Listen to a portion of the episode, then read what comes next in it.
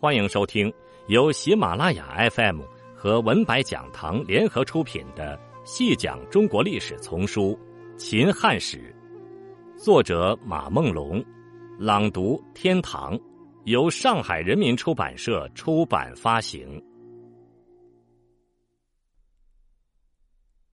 第三十七集，更始元年十月。刘秀与十几个亲信在孟津渡过黄河，奔赴河北。之前的几个月，刘秀一直小心翼翼，生怕刘玄起了疑心，杀掉自己。现在他终于摆脱了危险，可以去开创一番事业了。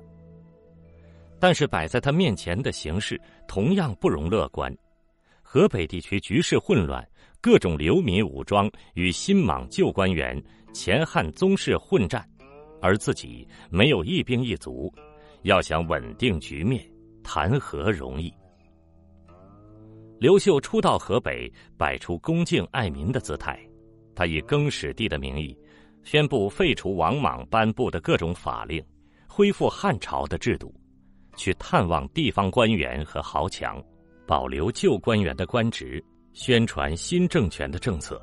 河北的官员和豪强见状，非常高兴。纷纷派人向刘秀致意。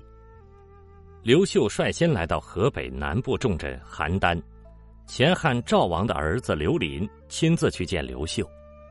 他想恢复赵王的爵位，为了向刘秀示好，他建议挖开黄河大堤，用河水去冲灌黄河南岸的赤眉军军营。刘秀认为赤眉军已经归附了更始政权，偷袭是背信弃义的做法。没有同意，对于恢复赵王爵位一事也只字未提。刘林非常生气。等到刘秀离开邯郸，他找到好友算命先生王朗，两人共同决定反叛更始政权。刘林诈称王朗是汉成帝与宫女的私生子，然后于当年十二月率领亲信占据邯郸官衙，立王朗为皇帝。随后以皇帝的名义向河北各地发布命令，很多官员和百姓信以为真，纷纷投靠王朗政权。刘秀在北上的途中获知王朗称帝的消息，决定抢先控制燕地重镇蓟城。然而王朗早与继承的前汉广阳王子刘阶取得联系，刘阶抢先攻占蓟城官署，还散布谣言说。继承已经归附王朗。刘秀刚到继承南门，听说继承已经归附王朗，正在抓捕自己，吓得不敢进城，急忙向南逃遁。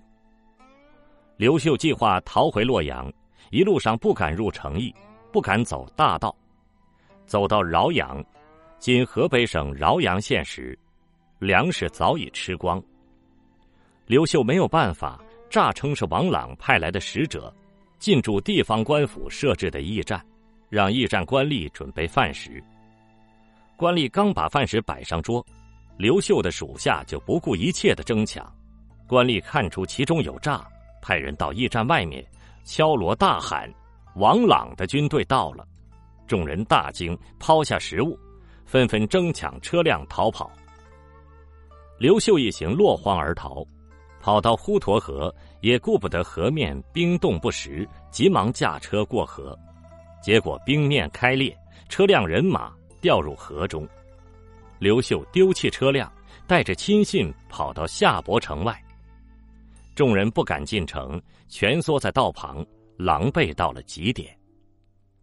这时，一位过路老人指点说：“信都太守是听命于更始政权的，让刘秀快去投奔。”刘秀大喜过望，率着亲信直奔信都郡。信都太守任光听说刘秀来到城外，亲自出城迎接。刘秀接管了信都郡的军队，发兵攻打附近的巨鹿郡。巨鹿郡的官员很快归附，刘秀控制了信都、巨鹿两郡，拥有了一支万余人的部队，算是有了落脚之地。这时，王朗控制着河北南部，刘秀控制着河北东部。当务之急是看谁能够控制河北的其他地区。刘秀首先进兵中山郡，而王朗则说服前汉真定王刘阳归附自己。刘阳控制着真定郡，拥有兵马十余万，直接影响着河北局势的发展。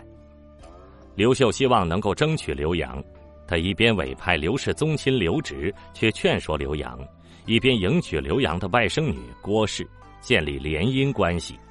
最终，刘阳转投刘秀。发兵协助进攻王朗，连下常山郡数座城池，把王朗的势力压制在河北南方。就在这时，刘秀又得到了上古、渔阳两郡的支持，最终改变了与王朗的力量对比。新莽时期，耿况出任上古太守。新莽覆灭以后，耿况认为自己是王莽任命的官员，恐难服众。非常惶恐，正巧更始皇帝派出宣谕地方的使者到来，耿况立刻上书归附，还派儿子耿衍携带上古郡的急策文书前往长安向刘玄献忠。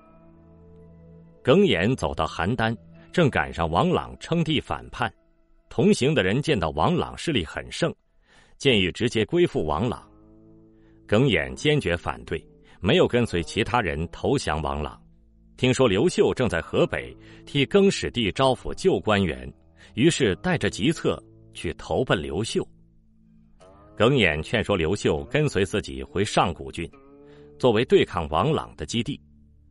刘秀与耿弇来到蓟城，遇到刘阶据城搜捕刘秀，刘秀与耿弇走散，刘秀南逃，耿弇则回到上古郡。当时，王朗接连劝降故真定王刘阳和故广阳王子刘阶，士气正旺。耿况也动了投靠王朗的念头。耿弇力劝父亲不要投靠王朗，而应当联合父亲渔阳郡太守彭宠，共同支持刘秀。彭宠是南阳人，新莽时期被征调到渔阳郡屯戍。新莽灭亡后，渔阳太守逃亡，郡中群龙无首。正巧更始帝派出的使者韩弘来到渔阳郡，更始政权的官员基本都是南阳郡人，韩弘也不例外，而且与彭宠是同乡。韩弘假传更始帝的诏令，立彭宠为渔阳郡太守，彭宠自然拥护更始政权。听说耿况派人与自己联络，立刻答应，双方随即联合发兵。当时上古渔阳没有受到战乱的破坏，再加上两郡地处边陲，拥有强大的武装力量，特别是拥有一支战斗力极强的骑兵部队。两郡联军一路南进，势如破竹，接连攻克了二十余座城池，其中还包括燕地重镇蓟城。刘秀在刘阳的帮助下。虽然遏制了王朗向北扩张的势头，但是王朗仍然牢牢控制着河北南部。刘秀几次出击都没有收效，双方呈焦灼状态。这时，上古渔阳联军的到来，大大增强了刘秀的实力。不久，更始帝派来征讨王朗政权的谢公也率军赶到，三方合力围攻王朗。王朗招架不住，邯郸城破，王朗被杀。刘秀攻入邯郸宫殿时，缴获了河北各地官员写给王朗的书信。刘秀下令将这些书信付之一炬，表示不计前嫌。河北各地官员听说后，非常敬佩刘秀的度量，纷纷归附。王朗政权的覆灭。意味着刘秀已经控制了河北的大势，原来归附王朗和犹豫不决的官员都转投刘秀。更始帝眼见刘秀势力壮大，又起了猜忌之心。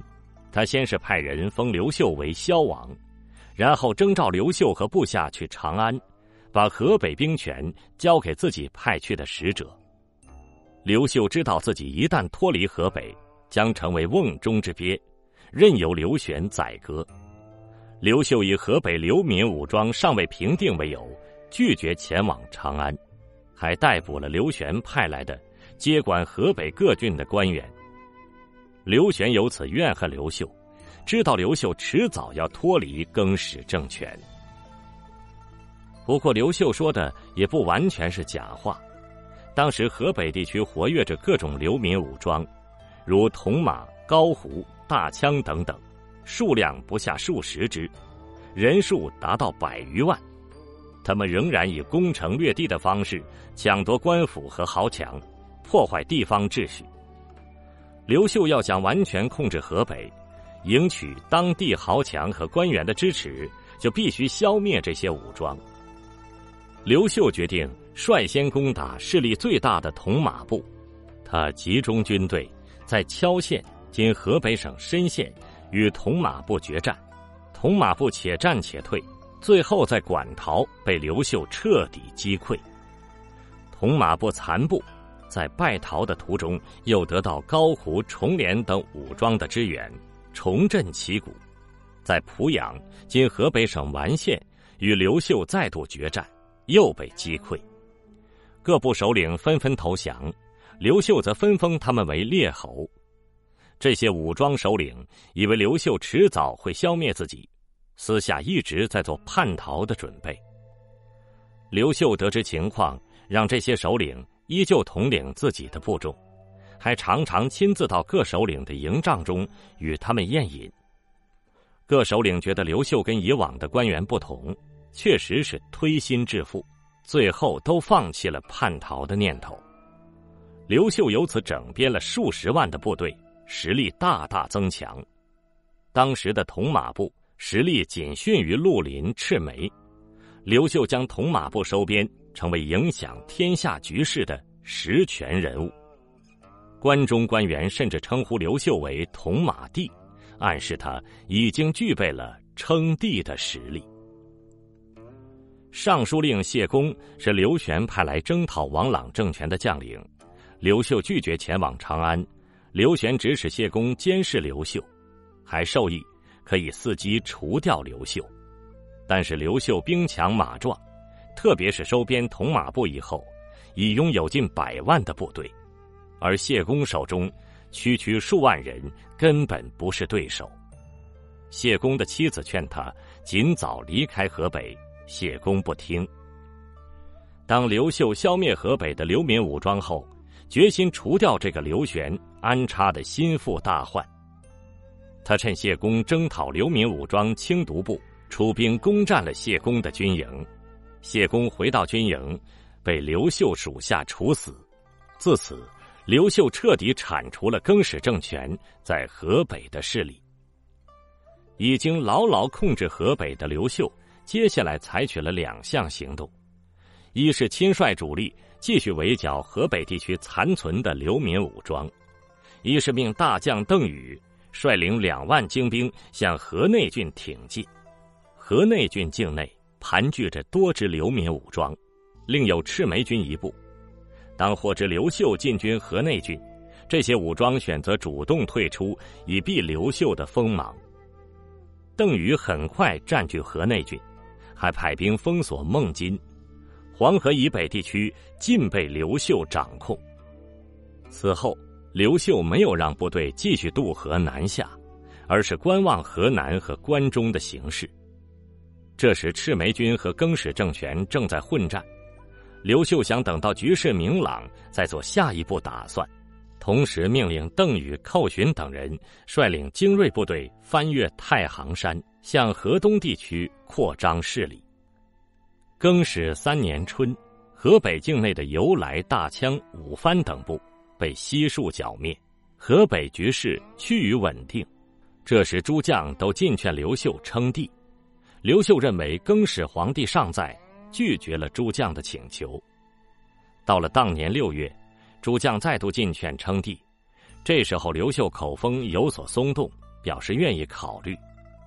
刘秀态度之所以发生改变，是因为他已经获知赤眉军攻入关中的消息，更始政权的覆灭只是时间问题。当务之急是尽快称帝，以填补更始政权覆灭后的权力真空。